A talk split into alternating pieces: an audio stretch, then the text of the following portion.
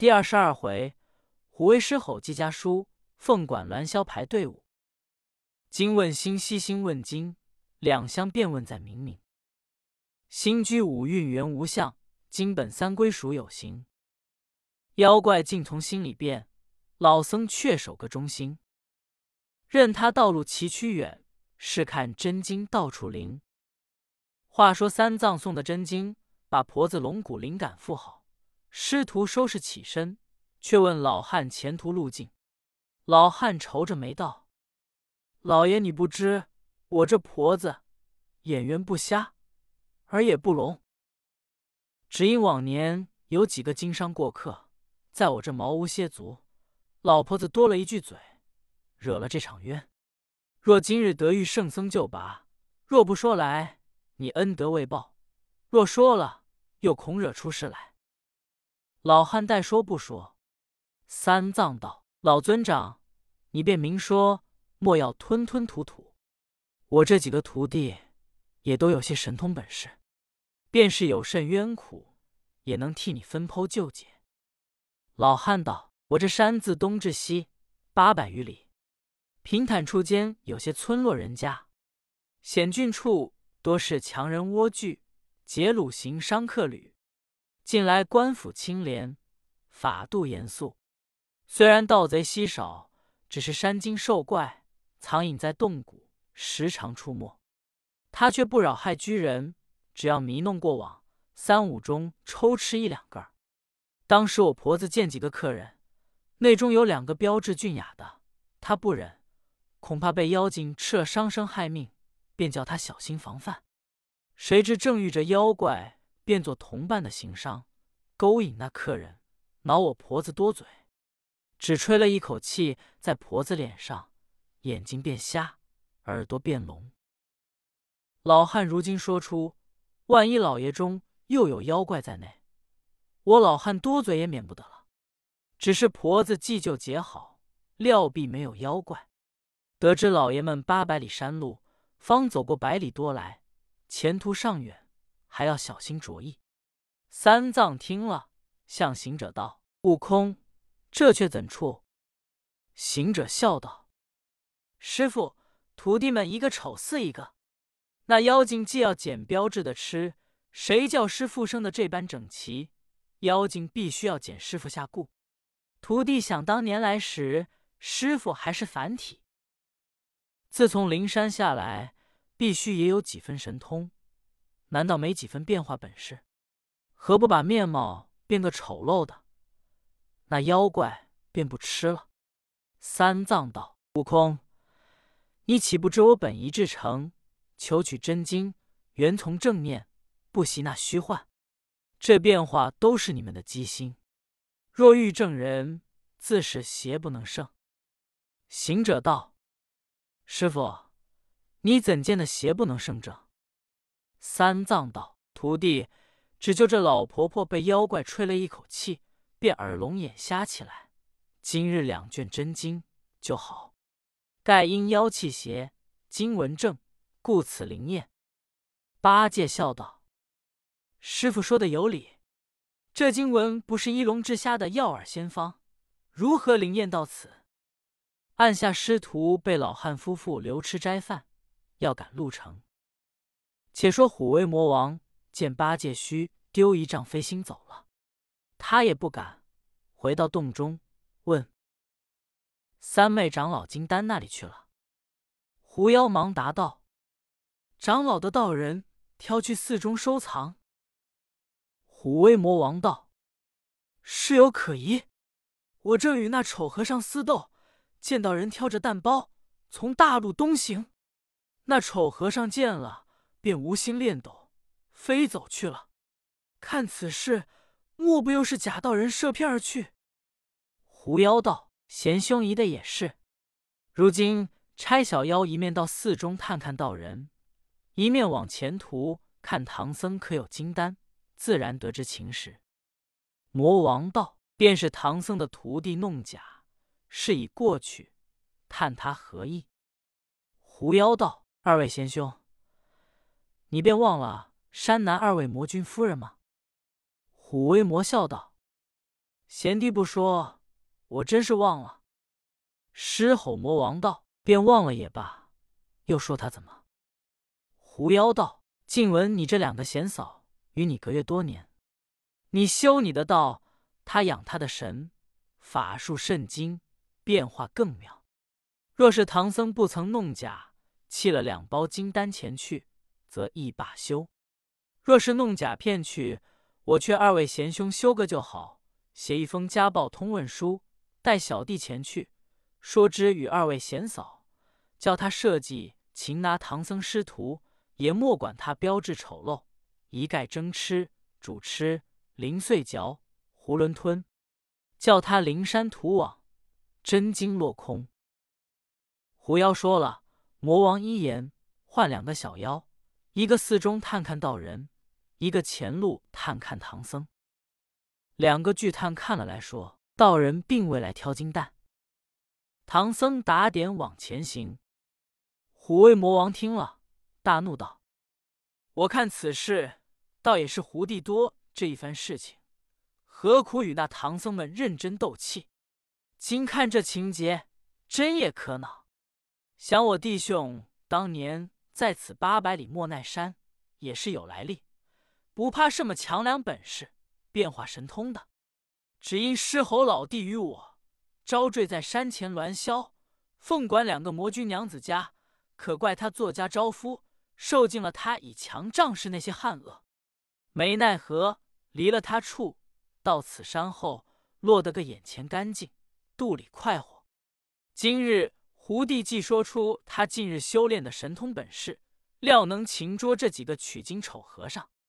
如今说不得写一封通问家书，便差小妖童胡帝去那山前答知两个娘子，叫他带唐僧路过此山，必须用心擒拿，或煮或蒸，等我们来享用，做个合欢筵席，生了这一口愁气。虎威魔说罢，就要写书。狮吼魔忙止住道：“我与贤兄原是难受两腹之气，挣脱担子出来，今又通信去惹他，万一他一指来换，那时进退处翻。看来唐僧师徒仇隙可忍，这宗账目只宜罢休。”狐妖听了，笑将起来，啐了一口道：“狮吼贤兄，腿也诺怯。大丈夫终究可躲得过这个门户。”便是受他些傲躁，也非外人，忍一时，省半句，便过了日子。虎威魔笑道：“贤弟，你不知，却也有些琐碎。我为这个魔君，被他手下小妖编我两句口号，甚是可怪。”狐妖道：“编的口号何说？”魔王道：“那小妖们背地里说我。”夫一唱，妇当随。可笑魔王号虎威，面孔大，妖实为，见了魔君不敢为。狐妖听了，笑道：“贤兄，你有这般事情？”狮吼魔也笑道：“贤弟，我不敢瞒，也被这小妖们编有几个。”狐妖道：“也说与小弟一听。”狮吼魔含着笑面说道。夫与妻百年守，相亲相爱当如友。我魔王偏装丑，空向人前说狮吼。三个妖魔说一回，笑一回，只得写了一纸书信，差小妖跟着狐妖从岭头转路往山前来。却说这山岭崎岖险峻，往来都是那没行囊的客商，攀藤附葛行走。岭中有个小庙儿。与人歇力，只有一个哑道人在里边看守。这道人因何口哑？只因指引行人路径，被妖魔邪气喷哑。这日正坐庙中，忽然庙外比丘僧与灵虚子走入来，问他过岭路径，道人那里说得出。比丘僧见了，合掌念了一声梵语，便把树珠在向下取下捏着。那道人见了树珠，把手一摸，道。老师傅，这树珠是菩提子，该一百单八克，如何只八十八克？灵虚子见他开口说话，乃问道：“道人，我方才问你路径如何推龙装哑，这时却又问我师傅的属珠子。”道人不觉得喜笑起来，道：“二位师傅却也有些大缘法。我小道日前有个过往客人在此问路，我便指引他说：‘从险处不险，只苦了你些心力。’那客人恼我说混话，把我喝了一声，便不能开言。今日不知见了师傅树珠，便说的话，也是小道难心退了。”比丘僧笑而不言。捏着菩提子，只是念佛。两个坐在庙中，道人烧出一盏茶汤，两个吃了。比丘乃向灵虚子道：“唐僧料从大道前行，虽说山路迂远，他师徒自是坦然过这一程。我与师兄且在这庙中歇足，再往前去。”灵虚子道：“师兄，既是此山通路处乃平坦大道，客人过往。”又何须立此？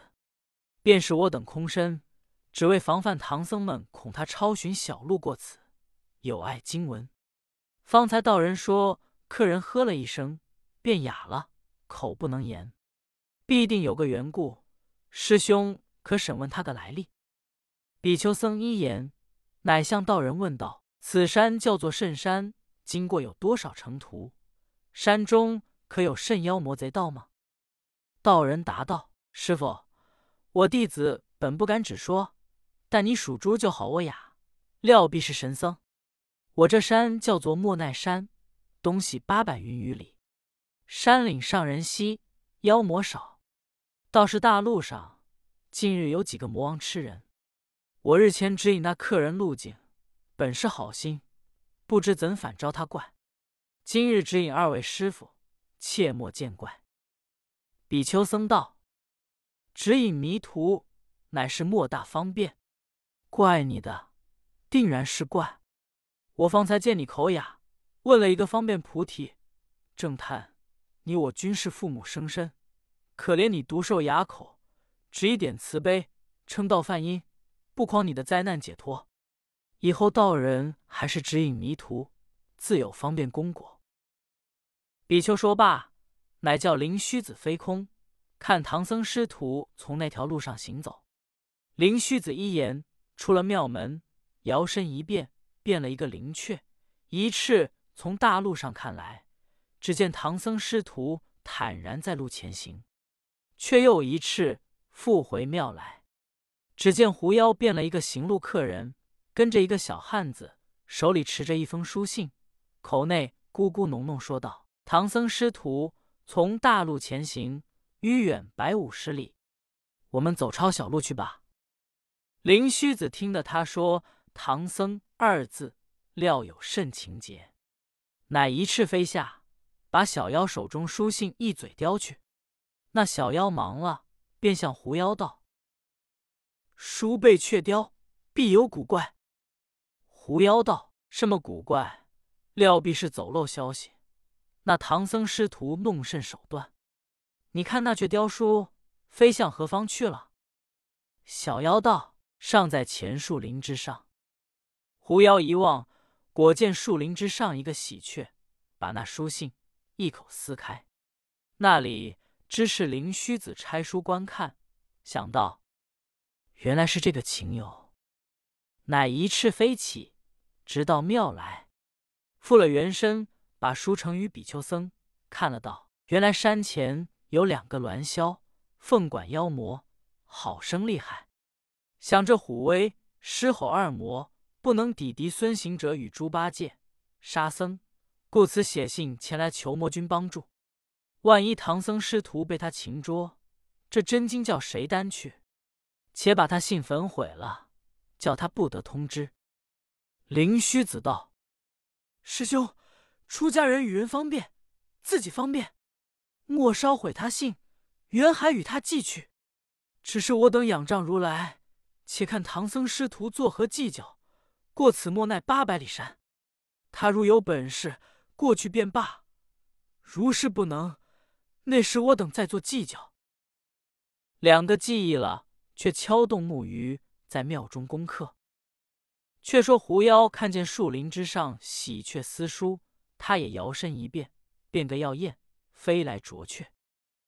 不匡林虚子到庙复了原身，狐妖一翅飞来，只听得木鱼声响，他的心神变乱。那邪风怪气，顷刻退了十里，仍复了原形，走入洞来，被细说与虎威二魔。这小妖在路守了半晌，见狐妖不知何处，书信落空，哭哭啼啼，怕魔王嗔责。比丘僧听得山岭上人提。探知情节，乃把书信还了小妖道：“我出家人不没了人书信，却也不容人通通脑祖真经。今人还你这书，你可持回复与那妖魔，叫他安心守分，莫要再去算害唐僧。”小妖得了书，那里敢前去，只得复回洞来，脚上虎威魔王。魔王一家大怒道：“这僧道！”总是唐僧一起，好生被懒。如今一不做，二不休，难道我们的神通不如几个取经长老？说不得亲去山前相会两个魔君，一则看他近日修炼的本事，一则报那仇僧之恨。狮吼魔笑道：“万一唐僧师徒神通把魔君败了，如之奈何？”虎威笑道。小弟正要使他个鹬蚌相持，渔人获利。魔君若败，我等方好逞威。两魔记忆了，却叫狐妖同行。狐妖辞道：“小弟原意来投二兄，只为报那取经僧使弄法术于我。到如今仇恨未报，反使二兄生恼。本当奉裴贤扫处与二兄和好反目之嫌，以报那师徒之恨。”不意他师徒到处似有灵神护送，往往前遇两个僧道敲动木鱼，我便心神散乱。我闻事不过三，已经那木鱼生逼两次，再若逼来，恐遭荡敌。小弟只得辞回，原归山洞，拜那托凡长老。若得转生人道，得自持木鱼客送，托却尘凡，信矣。二位前去。那唐僧可计较则计较，如不可，放他去罢。狐妖说罢，别了二魔而去。这二魔只是愤愤恨唐僧师徒，带领小妖从岭头变作行客前来。却说这莫奈山八百余里，东三百里，当年唐僧西游时，却是大鹏魔王在这山中占据，后被行者破散，移了两个小妖，一个叫做凤管。一个叫做鸾霄，他两个日久成了精气，幻化作二美妇。凤管招赘了虎威魔，鸾霄招赘了狮吼魔。这两魔神通本事不如两妖，这两妖强悍，又是本事多能。两魔受气，无奈乃离却两妖，到岭头西处为巢。这两妖聚了几个小妖，专在山间迷那过往行客。他却与虎威二魔心性不同，二魔专吞吃标志过客，这两妖专吞吃丑陋行商。年深日久，两魔外去，他受了日精月华，却又与山后一座道院隐士，名唤陆地仙，讲练些服食丹经。这两妖虽神通变化多般，只是妖分未绝，终是占据山洞吃人。他两个自称凤管娘子。栾霄夫人又号为妈妈丈，手下小妖倒也有数十个。这日春气融和，山色晴朗，两妖叫帐下小妖排起队伍，前往道院相会陆地仙一行。众妖听令，遂排起队伍，排列清道。这两妖坐在两乘花藤轿上，雄赳赳的气象。正才转过一座山头。只看见前面尘灰齐楚，一簇人马到来。凤管娘子远远看见，叫小妖探看。小妖报道：“是两位魔王归来。”凤管娘子听得，乃对栾霄夫人道：“这两魔外出日久，闻他在山后安乐，吃尽了美貌男子，标志人儿，是不回还。今日归来，必有缘故。我与你把这妈妈杖挑开。”形容便改，叫小妖只说是妈妈仗老魔君，看他怎生相待。若是礼貌不周，便与他斗一阵输赢。栾霄夫人一言，摇身一变，变了个七八十岁老婆子，坐在轿上；凤管娘子也变一个六七十岁丑妇人，随在后边。却说虎威与狮吼魔王变作行商，走了百十里山岭。两魔记忆，只见虎威魔道：“我等离了凤管栾霄多年，闻他近日事业高涨。我们若是这等凄凄凉凉，变作行商归去，他知道我与你落魄归来，不是受他卑贱，便是被他鄙辱。我欲大张个声势，使他敬畏。”那时他方听我们调度。狮吼魔听了道：“有理，有理。两魔毕竟如何大张声势？且听下回分解。”总批：二魔原无心算计唐僧，只为狐妖蹿哄，以致费手脚惹气。后狐妖依旧撇去，二魔这甚来由？妖魔要降老婆，却借和尚事，凤管。栾霄排下队伍，任你虎威狮吼，也不出得他手中，况是人乎？一笑。